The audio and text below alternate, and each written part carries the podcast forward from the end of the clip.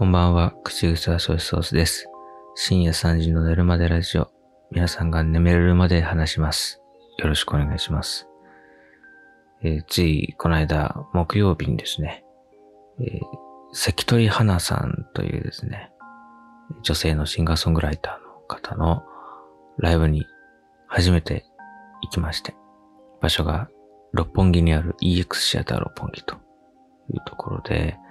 あの、ツアーをね、9月からやられていて、それのファイナルということだったので、あこれはいい機会だし、えー東京だし、えー行きやすいし、っていうね、こともあったので、ちょっと行ってみました。この方は、あの、よく何年か前にね、爆笑問題さんがラジオで何回か触れているのをきっかけに知って、で、CD 買って聞いたりして、すごい、なんですかね、そういうあの、見た目は小柄な感じの、こう、可愛らしい感じのね、女性なんですけど、すごいこう、パワフルで、こう、ザラザラとした、うーもやもやとした部分を歌うんだけど、でも、なんか、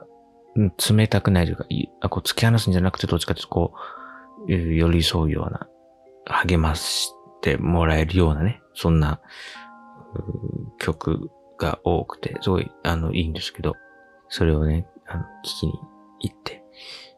えっと、まあ、ラジオとかね、すごい好きっておっしゃってて、よく、その、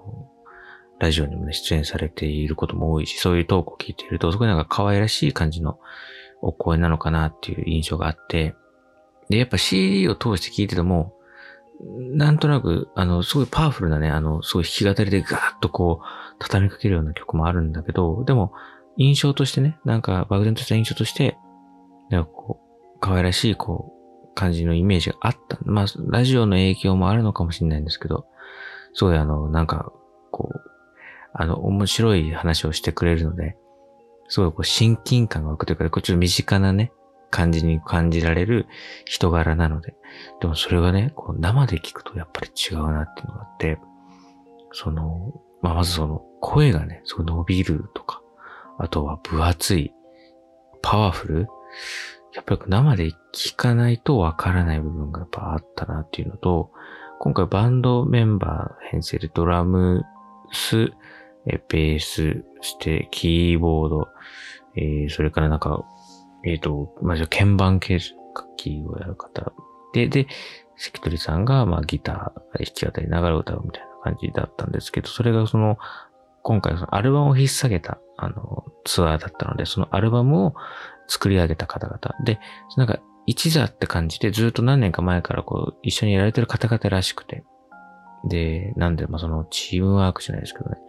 音楽もすごい分厚くて、すごいこう迫力があって、すごいこう、こう、クオリティが高いって言ったらなんかすごい偉そうな感じになっちゃうんですけど、そういうね、感じで。特にね、あの新しいアルバムで言うと、あの、明大前っていう曲とか、あとはね、あの、障子の穴からっていう曲がね、特にお気に入り。障子の穴からはすごい、ライブで聴いたらめちゃめちゃすごくて、なんかガツンっていう、で、照明の演出もすごい良くて、障子の穴からっていうぐらいなんで、ちょっとこう、なんていうのかな、穴から光がこう差し込んでるようなイメージだと僕は感じ取ったんですけど、なんかこう、えー関取さんがこう歌っている背後から、こうピンスポドーンってこう、なんかね、オレンジ色の光とか真っ白い、こう、強烈な、あの、一個の筋のこう、明かりがこう、ドーンと、関取さんの背後から、客席に向かってこう、照らされたりして、なんかそれがね、その、えー、その障子の穴からっていうその、こう、もどかしい感じあの、そういう気持ちをね、こう演出するような感じで、ね、すごい良かったなっていう。思いましたね。で、これがその、まあさっきも言った通り、その、そう人柄というかね、あったかい、その寄り添う感じっていうのが、このいライブの作り方にも出ていて、これがね、ライブの現場で、その、CD をね、売ってるんですけど、それの、要はその、よく CD ですね、売ってる CD じゃなくて、そのライブ会場限定で、アルバムに収録してる曲をすべてを、改めて関取さんが一人で弾き語ったプラスアルファ未発表曲も入れたっていうオリジナル版があって、これを購入すると、その購入した人全員、サインを入れてくれる。それその、サインが入ってるものを売ってるんじゃなくて、買った後に、関田さんのところに行って、サイン会。それがライブ終わったってでしょ ?2 時間とか。もうガンガン曲やった後に、直後からサイン会スタート。なあ、すごいな。で、この感想をね、まあ、初めてライブ行ったっていうのがあって、まあ、伝えたいなとは思ったんですが、僕しばらくね、その EX シアター六本木出て、ずっと考えたんですよ。その路上で。目の前。もう、六本木の本当になんかガンガン車が通っている、その、通り沿いにあるんで、背後でビュンビュンこう、高級車がこう、行き来しながら、なんか怪しげな真っ黒なベルファイアが、なんかこう、路中してなんか誰かを 待っている。誰かな？誰なのかな？待ってる車が何台も止まってる中で、うーんって考えてるんですけど、なんかね、恥ずかしくて、ちょっとこう、直接会って言うのもなーって思って、10分ぐらいずっとそこで立ち止まって考えながら、やっぱ無理と思ってやめたんですけど。あのでもね、バカしたんですよね。これ、アルバム別に、アルバム買って、そのサイン会は別に必須じゃないから、アルバムだけでも買えばよかったなと思って、その僕勘違いしてて。そう、アルバムだけ買って帰ればよかったんじゃんと思って、それちょっとね、しくったなと思ってるんですけどね。そんな感じでね、まあ素敵なライブに行けましたよということだったんですが、この日はですね、素敵なライブを見るだけじゃ終わらなかったという話を、この後、続けさせていただければと思います。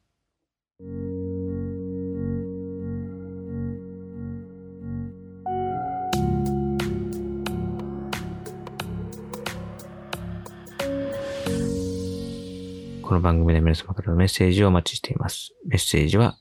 えー、この番組のメッセージフォームがありますので、そちらからぜひ概要欄にリンクが貼ってありますので、よろしくお願いします。はい。この番組はね、睡眠導入ラジオを目指していますので、睡眠に関することですね。寝る前のルーティンですとか、寝るときこんなことをしながら寝てるよとか、えー、あるいは睡眠に対するお悩みとかね。まあ、別に僕はあの、権威ではございませんが 悩みを言うだけはただですから、ぜひお気軽に。またそれ以外全然関係ない話でも結構です。よろしくお願いします。また、ツイッターのハッシュタグは、寝るまでラジオ。全部日本語で、番組のタイトルのまんま、寝るまでラジオとハッシュタグをつけて感想をつぶやいてください。よろしくお願いします。ね、この間も見たらなんか、あの、初めから全部聞いちゃったから、早く次の出してほしいとかって書いていただいてる方がいて、すごい嬉しかったです。ね。なんで、そういう僕を褒めるツイート ぜひ、褒めて伸びるですので、しくお願いしますね。いやー、で、それがね、その、えっと、関田さんのライブをね、まあ見たんですが、もう一個ね、うん、すごい素敵な出来事がありまして、というのもですね、その関取花さんが、まあ今、えー、歌っている曲で、今ねメ、メディアでガンガンかかってる曲がね、ありまして、それが、TBS ラジオのパンサー向かいのフラットという、午前中の帯のね、ラジオ番組があるんですけど、こちらの主題歌、テーマソングですね。それから交通情報の時に流れる曲をですね、この関取花さんが、えー、書き下ろしで、えー、提供していて、毎日流れてるんですね。で、まあ、その関係もあって、パンサーの向井さんは、まあ、関取さんの曲好きっていうね、常におっしゃっていて、このツアーの最終公演見に行きますと、ちょっと前から宣言されてたんですよ。ラジオでよく話されていて、僕もこれ行き、行きますからって言ってて。どっかにいると、ライブ会場にね。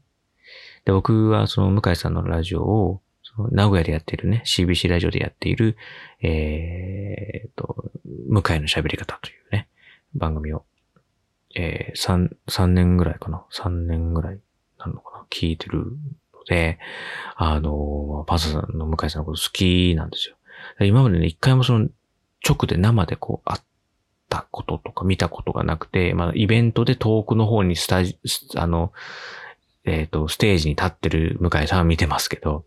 直接会ったことはないので、ああ、いたら、もし会えたらいいな、なんていうふうに思ってたんです。で、えっ、ー、と、さっきね、その、えー、関手さんのそのサイン会に行こうかな、行かないかなっていう悩んでるのを10分ぐらいずっと立ってるのもあって、あとはプラスで、まあ、向井さんも出てきたりしないかなとか思ってたんですよ。で、EX シアターの出口のところのね、路上で、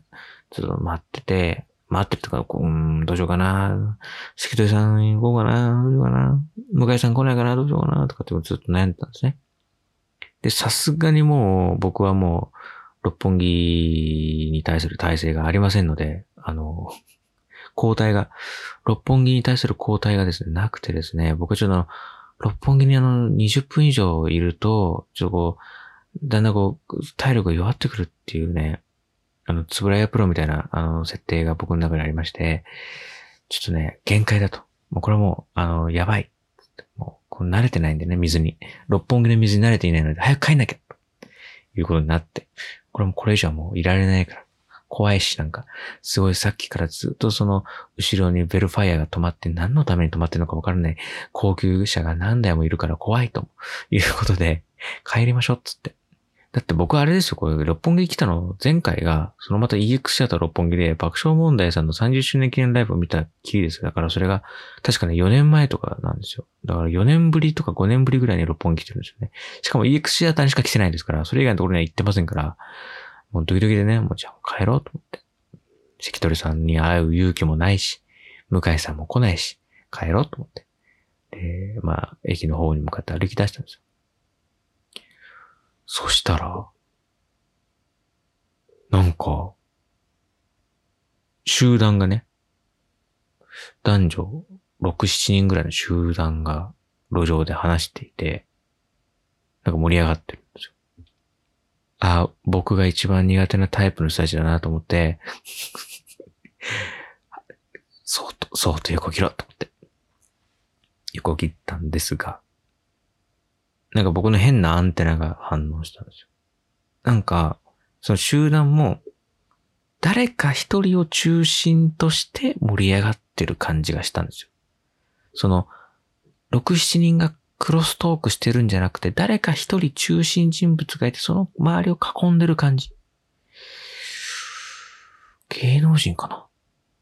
てなんか思ったんですよ。で、まあ、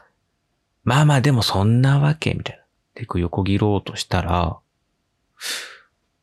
なんか、見たことあるぞ。あの、あのなんか、キャップを目深に被っ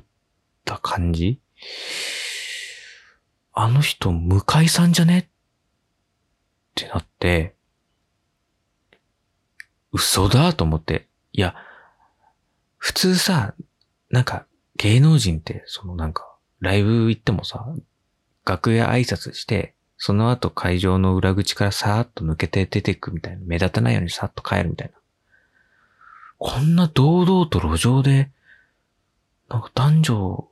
6、7人で喋ってるなんてこれ、他の人に見つかったらと思うだけど、なんかめちゃめちゃ向井さんっぽいんですよ。で、僕スーって近づいてったんですよ。その男女6、7人の、その、人たちの後ろにつく感じで、そーっと言った。で、その人たちが、ま、もしかしたらファンで、向井さんに話しかけてるんじゃないかなと思った。だから僕も、そーっと近づいてって、その集団に混じって、なんとなく、俺の番が来た時に、頑張って話しかけてみようかなみたいな思ったんです。で、近づいてったら、向井さんかなどうかなって俺が確信を持てる前に、目が合っちゃった。あやべ目合ったこれで向井さんじゃなかったらやべえと思って。あんだったよ、この野郎っつって、ベルファイアにぶち込まれる可能性があるから、そうなったらやばいから、あっと思ったら、んって向こうが、んって顔をして、まあ、明らかに僕の顔を見て、んっていう、この何？っていう、その、どうしたの？怯えてるの？っていう。どうしたの？怖くないよ？っていう、そういう顔をしてくれてたんですよ。と同時に、周りの人たちが、さーって引いてったんですよ。あれ？あれ？あれ？いやいや、え、え、いや、おえ、え、俺と同じその、この人に、こう、話しかけてるファンの仲間じゃないの？みたいな思ったんですけど、さーっていなくなっちゃって、向井さんらしき人だけになっちゃって、一対一になっちゃって、怠慢ですよね。だからもう、しょうがないと思って、あ、あの、向井さんですかって聞いたら、おーって、その、おーが、お前週 CBC で聞いてる、おーと、もう俺の脳の中の声紋、あの、声のね、あの、声の模様と書いて声紋ね。その、声紋のこの、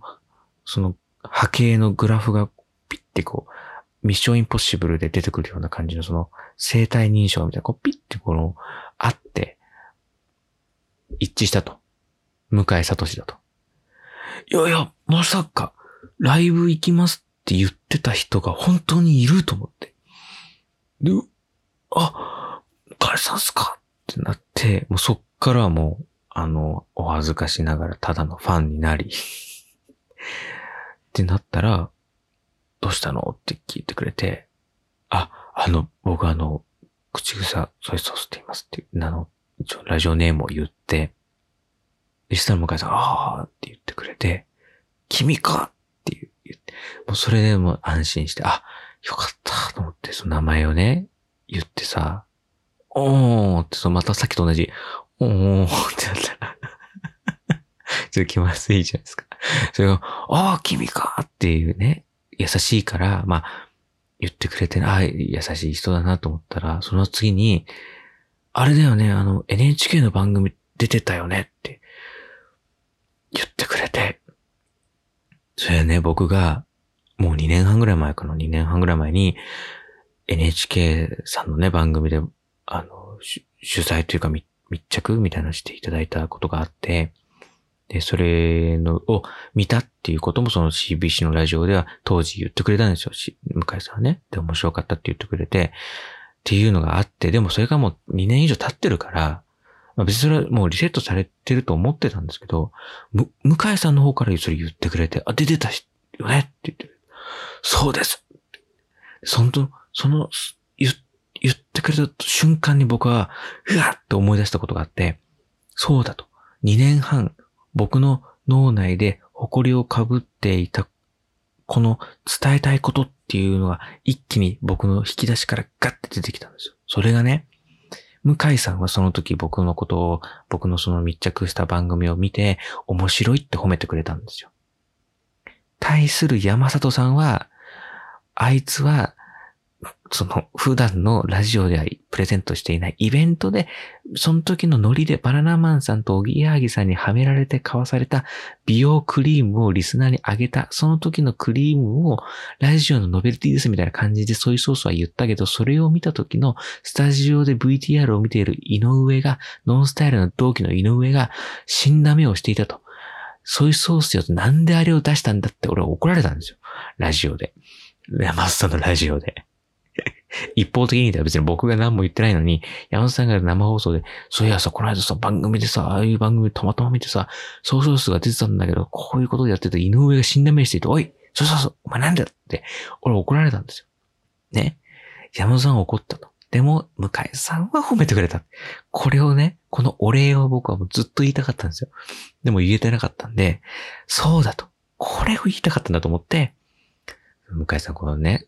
こう、こう、こうやって、これをね、褒めてくれ、いや、向井さんだけですと、褒めてくれたのは、と いうお礼をお伝えして、で、それもまあ、笑ってくれて、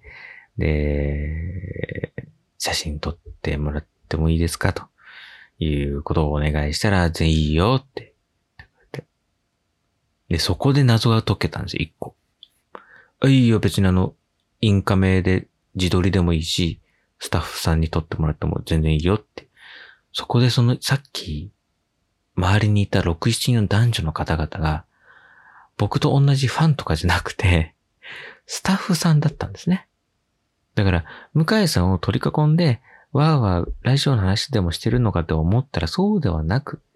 向井さんのお仕事のスタッフさんたちだったということだったんですよ。で、スタッフさん頼むでもいいよって言ったら、どっからともなくそのさっきいたスタッフさんがね、さーって来て、お、いいですよ、いいですよって僕のスマホを、あの、持ってくれて、もう、いや、いいですよ、撮ります、撮りますよ、つって、パシャパシャパシャって、ね、撮ってくれて。いやーね、それでも優しい方でね、スタッフさんの方々も。だから、気を使ってくれてたんだなと、僕がね、僕、もとい不審者がね、怯えながら、怯えた瞳でね、この六本木、コンクリートジャングル六本木、ベルファイアの、あの、あるいは、えー、レクサスの、あるいは、ベンツに怯えながらね、子犬が 一匹迷い込んできたと。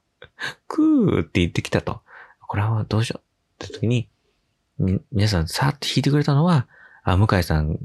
のファンの人だと思って、スタッフさんはね、多分どいてくれたと。スタッフさんも気を使っていただき、向井さんも優しく接していただき、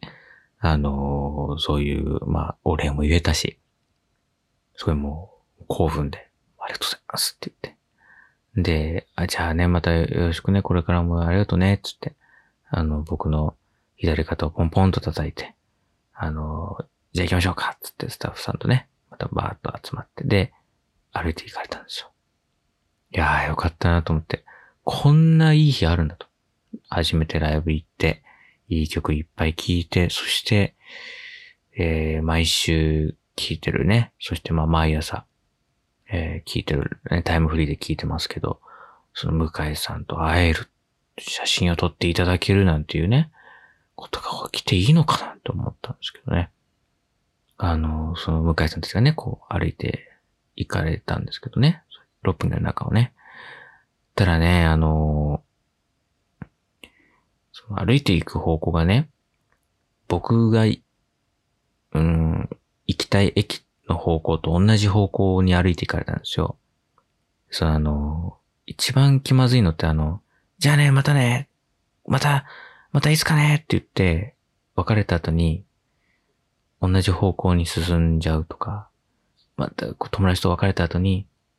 しばらく歩いてったら、先の方の交差点の信号に引っかかっていて、鉢合わせちゃうみたいな。すごい気まずいやつあるじゃないですか。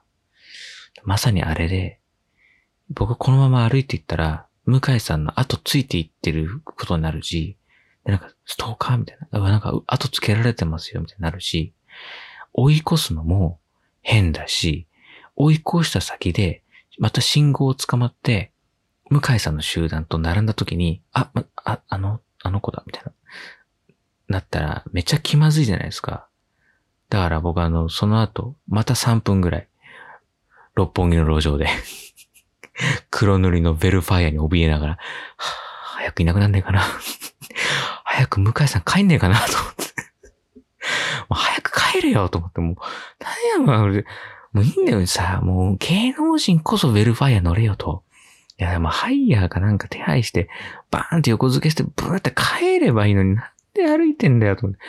もう、しかもね、その日が木曜日だったんですよ。で、僕、木曜日の夜ね、あの、ま、向井さんが毎週めちゃめちゃ楽しみにしてるサイレントっていうね、今ドラマやってるじゃないですか。あのサイレントの曜日だしね、その後、サイレント夜10時からオンエア、もうすぐ10時ですよと。向井さん早く帰れよと。サイレント始まっちゃうぞと。そう思ったんだけど、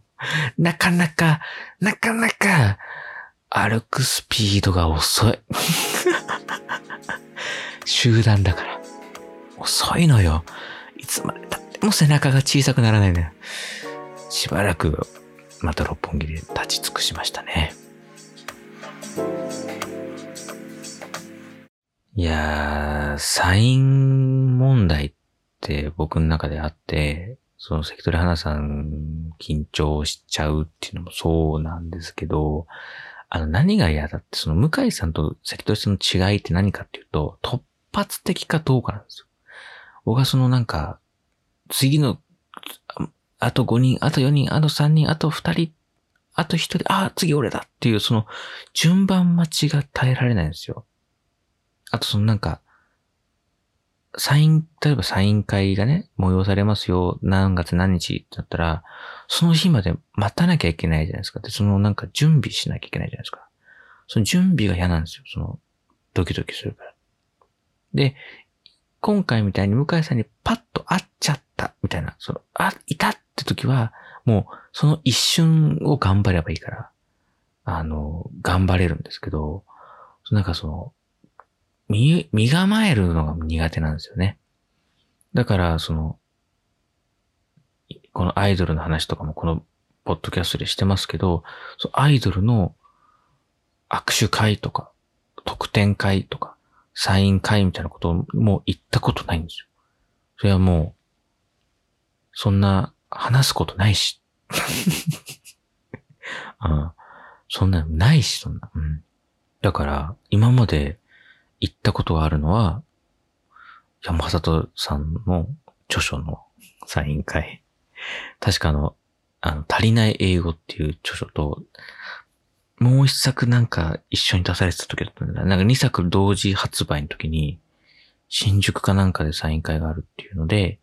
行ったのと、あとタワレコで一回コンビ揃って、しずちゃんと山里さんでコンビ揃った時に行って、